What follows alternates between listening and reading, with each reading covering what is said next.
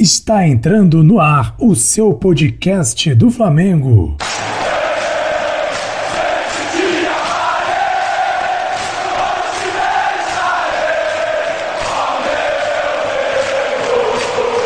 Podcast do Fla. Salve, salve nação rubro-negra. Bom dia, boa tarde, boa noite. Quero primeiramente agradecer você que acompanha a gente, seja no YouTube, seja através do podcast, através das redes sociais. Muito obrigado. Estamos iniciando mais um podcast do Fla. E hoje, pós-jogo, Flamengo foi até a Argentina, venceu o Vélez, quebrou um tabu. 3 a 2 de virada, um jogão e que jogão, hein? Flamengo por duas vezes atrás do placar e virou para cima do Vélez na Argentina. Mais uma vez, quem não me conhece, meu nome é Jesus, estou aqui com meus amigos Rafael, Marcelo e Thiago para trazer informações do Mengão Queridão para você, para comentar esse jogo tão aguardado, esse jogo tão tenso que ainda bem que saiu com vitória para o Mengão. O Mengão inicia com o pé direito e vence o Vélez na Argentina. Então, nação, vamos aqui trazer o comentário Cada um vai se apresentar e logo em seguida vai trazer aí o seu comentário, a sua visão sobre esse jogo do Mengão Queridão. Hoje eu quero começar com o meu amigo Rafael. Meu amigo Rafael, se apresente para a nação, a nação quer te ouvir e comente o que você achou do jogo, qual a sua visão do jogo e o que você acredita que vai, pode acontecer aí com o Mengão Queridão nos próximos dias. Muito bem-vindo, Rafael. Bom dia, boa tarde, boa noite, amigos do podcast do Fra. Saudações, belíssima vitória ontem do nosso Mengão. Aqui quem está falando é Rafael Ronenberg e vamos falar, fazer análise sobre a partida de ontem do Fla. Hoje eu venho aqui fazer minha humilde opinião sobre o jogo de ontem do Flamengo e Vélez, que foi um jogo bom. Né? O Vélez ontem até surpreendeu pela escalação que estava sendo divulgada, veio com um time bem mais retrancada, né, para jogar nos contra-ataques, é, deixando de colocar muitos jogadores de, de ataque, como o Centurião, que nem entrou na partida, o Orelano entrou no decorrer, menino bom da base, né, da equipe do Vélez, e o Mancoejo, que ontem, para mim, fez a melhor partida dele com a camisa do Flamengo. O cara entrou e com três minutos foi expulso. Abalando a lei do ex. Mas voltando aqui ao comentário sobre a partida de ontem, eu digo e destaco foi uma vitória não pelo nosso técnico Rogério Senna, e sim pelas nossas peças individuais, como Gabigol, Arrascaeta, o Diego ontem também fez uma partida fantástica, o Arão, mesmo sendo contestado na zaga, é, fez uma bela partida, e temos os nossos pontos negativos, né? O Rogério Senna veio com o Gustavo Henrique, que para mim no decorrer tem tem, tem, tem culpa nos dois gols, mas não totalmente com ele, no sistema defensivo num todo. Por exemplo, no primeiro gol, como é que um zagueiro vai ir de primeiro no lance e de carrinho na área? Dois riscos. De tomar um come, como ele tomou, né? O drible, e depois fazer até um pênalti. Porque do jeito que ele entrou de carrinho ali, ele podia fazer um pênalti e o árbitro ia marcar com certeza.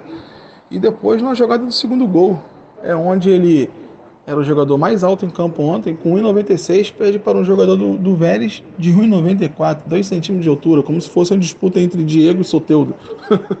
Dois nanicos, né? Mas ali era briga de gigante, ele perdeu e, e novamente o sistema defensivo é, falhou ali no lance, né? O ponto também de atenção aqui que no primeiro gol do Vélez, a gente se olhar bem a jogada, a gente não vê o Felipe Luiz, né? O Diego, tudo bem, perdeu a bola no meio de campo, mas o Felipe Luiz não estava guardando a sua posição. E como no segundo gol também, o Felipe Luiz deu condições para os jogadores do Vélez fazer o gol. É, tem um ponto de atenção essa defesa. Não consigo entender como o Flamengo não consegue encaixar. E é nessas horas que eu paro para analisar. Que se continuar assim, o Rogério Senna vai continuar abraçado com o Arão na zaga e o Diego no meio de campo. Nada contra também o Diego no meio de campo, que ontem fez uma partidaça. Foi o melhor jogador, um dos melhores jogadores em campo ontem, jogou muito bem entendeu? E falando de outros jogadores de destaque positivo aqui, Gabigol, é, sempre se movimentando, é, criando boas jogadas, batendo um pênalti, como sempre, com toda a categoria e competência que só ele sabe fazer. Tanto que na hora que ele foi bater o pênalti, os jogadores do Vélez já estavam, nem ficaram lá para ver se tinha até rebote nem nada, o treinador chamou a atenção deles. Mas ele já sabia que seria gol, como foi. E o outro ponto aqui também é o Gerson, né, gente? Com dois minutos, o Flamengo só não deu, fez a virada porque o Everton Ribeiro finalizou aquela. Eu não sei se o Everton Ribeiro tentou finalizar ou se ele tentou passar para o Bruno Henrique, mas ele deu muito mole no lance, que era claro que ele tinha que dar no gol, né?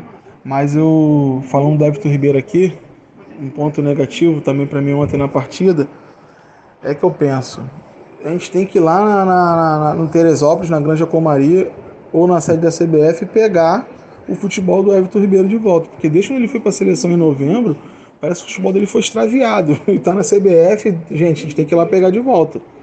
Mas às vezes eu paro para analisar. Se a gente tirar hoje o Everton Ribeiro do time, quem a gente vai colocar? Entendeu? O Rogério não vai colocar o Pedro e o Gabigol. O Rogério não vai colocar um Vitinho, até porque a gente sabe que o Vitinho não vai entregar. Então a gente tem que confiar no futebol do Everton Ribeiro. Hoje eu vejo o Everton Ribeiro, hoje o jogador, um pouco sem confiança.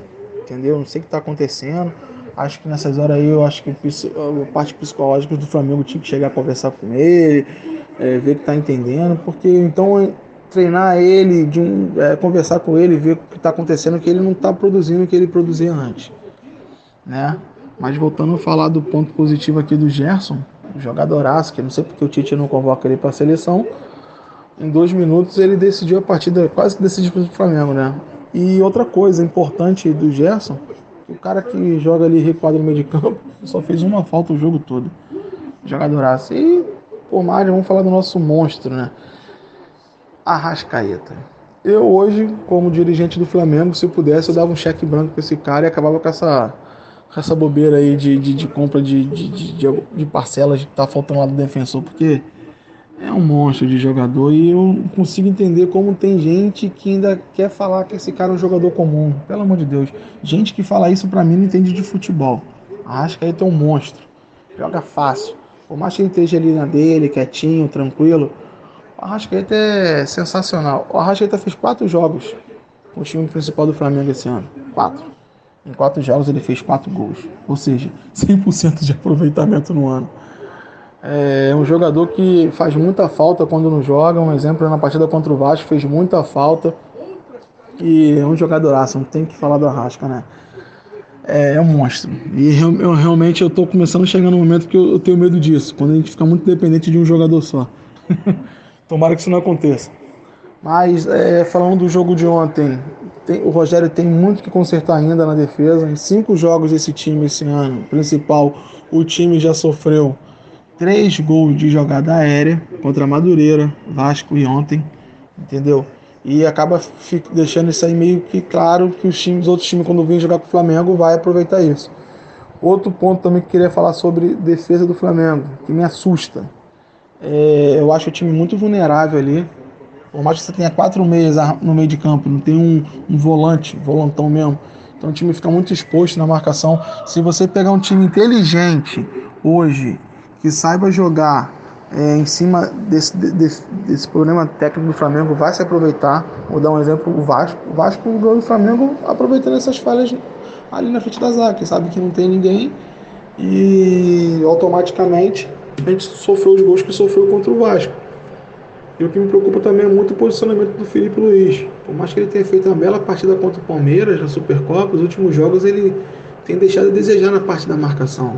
Entendeu? Então, um ponto de, de, de, de que eu vejo ali, forçar esse lado ali do posicionamento do lado esquerdo do Flamengo na frente da zaga. Tá ficando muito exposto. Entendeu? E a gente tem sofrido muito gols em cima desses jogadores, em cima dessa zona. Mas o meu ponto de vista positivo é que foi uma vitória importante, que a gente sabe que tem um grupo difícil. É um grupo que agora nosso próximo adversário é La Calera, né, do Chile, na terça-feira. E depois temos a Pedeira com o LDU lá no Morro. A gente vai ver que vai dar, porque se botar na balança hoje esses três pontos foram fantásticos. E agora a ideia é a gente tentar ganhar aqui no Maracanã. Tentar não, tem que ganhar no Maracanã, fazer seis pontos, para depois não se embolar no grupo. Tá? Mas o meu ponto de vista do jogo é esse. A gente tem algumas coisas para acertar sim.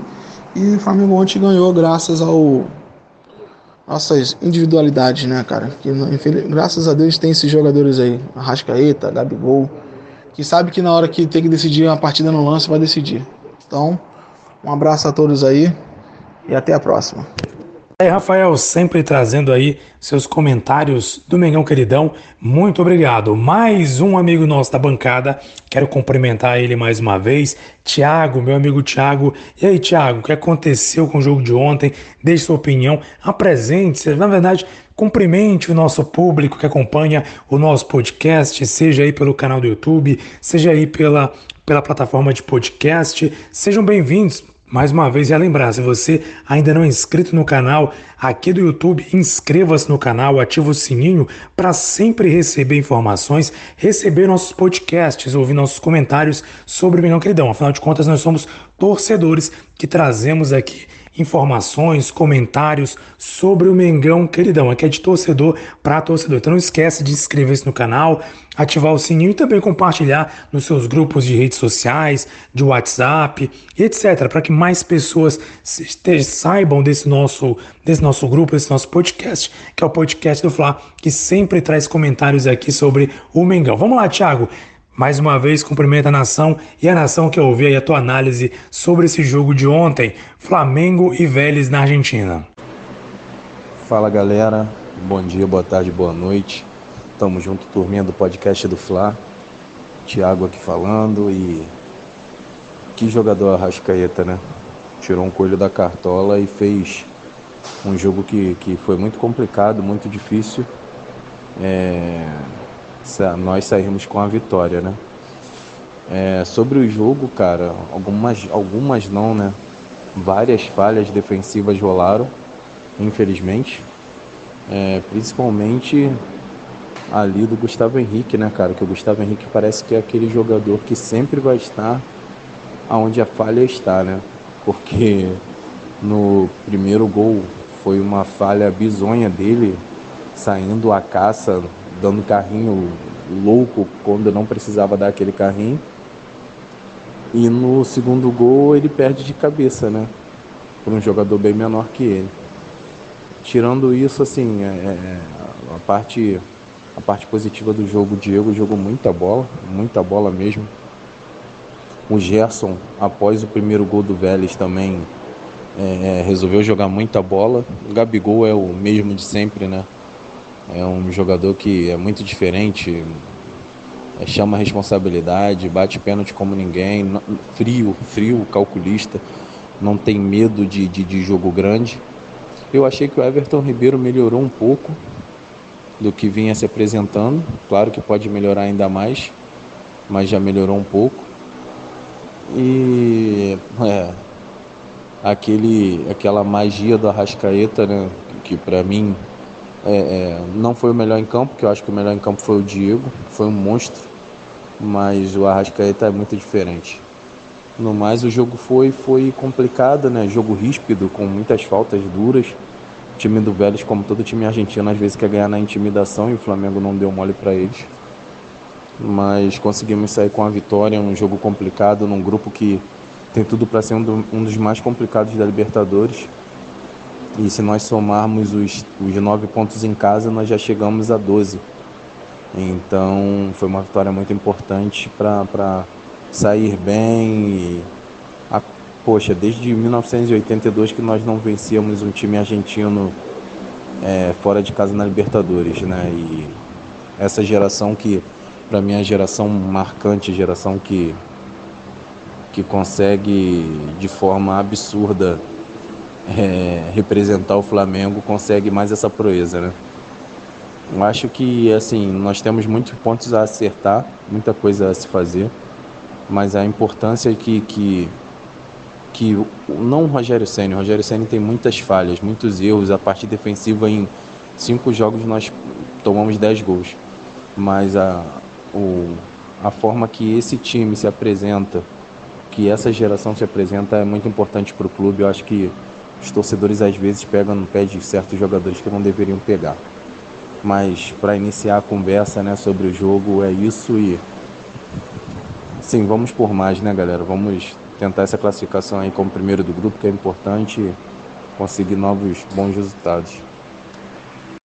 Valeu, Thiago. Valeu. Um abraço para quem está ouvindo o nosso podcast do Fla. Sempre agradecendo você pela audiência, acompanhando as redes sociais e também no podcast. Se você ouve a gente pelo podcast, favorite o nosso podcast para sempre receber acompanhar notificações do nosso podcast, plataforma Spotify, Applecast, enfim, na sua plataforma de podcast favorita. Não esquece aí de favoritar para sempre acompanhar essa nossa resenha do Mengão Queridão. Marcelo, meu amigo, a nação quer te ouvir, cumprimenta a nação, traz aí a tua análise, o que você viu no jogo que a gente quer ouvir o seu comentário sobre esse jogão de Flamengo e Vélez.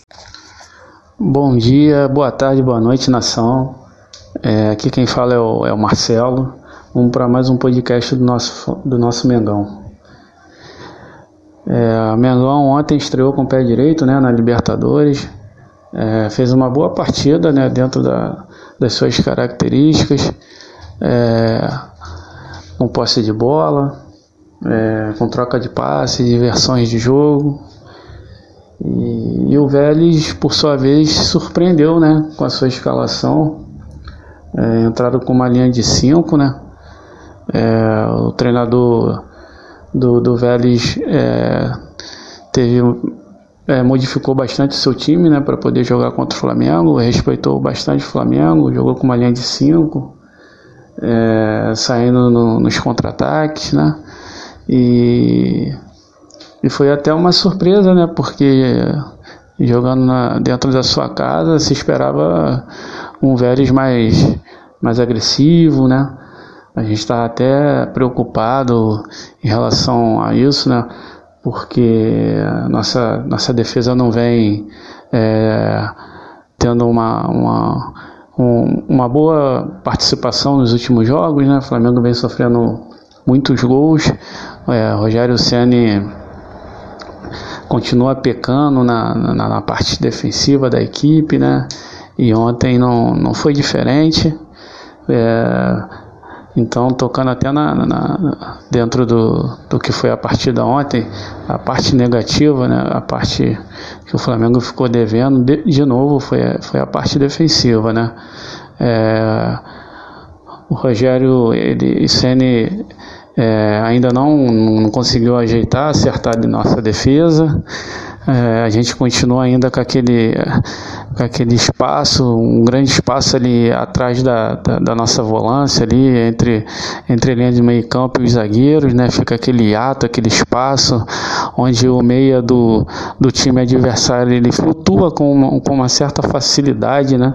É, e com isso trazendo sempre perigo para a defesa do Flamengo. Os atacantes do nosso, do nosso, do nosso adversário é, é, vira e mexe, entra mano a mano com nossos zagueiros, né? E a gente é, tá com, uma, com isso a gente está com uma média bem, bem alta, né? De, de gols sofridos. Então é uma missão que o Rogério Ceni tem, né? Ele tem que abrir, abrir o olho, é, porque a Libertadores é um, uma, um torneio bastante competitivo. Conforme vai passando as fases, vamos é, enfrentando adversários mais, mais qualificados. Então, a gente tem que torcer para o Rogério Ceni é, acordar, né? Acredito que ele saiba, que ele esteja enxergando isso, que ele, ele é um cara inteligente, ele ele estudou para isso, né? Ele, ele não acredito que ele não esteja enxergando isso.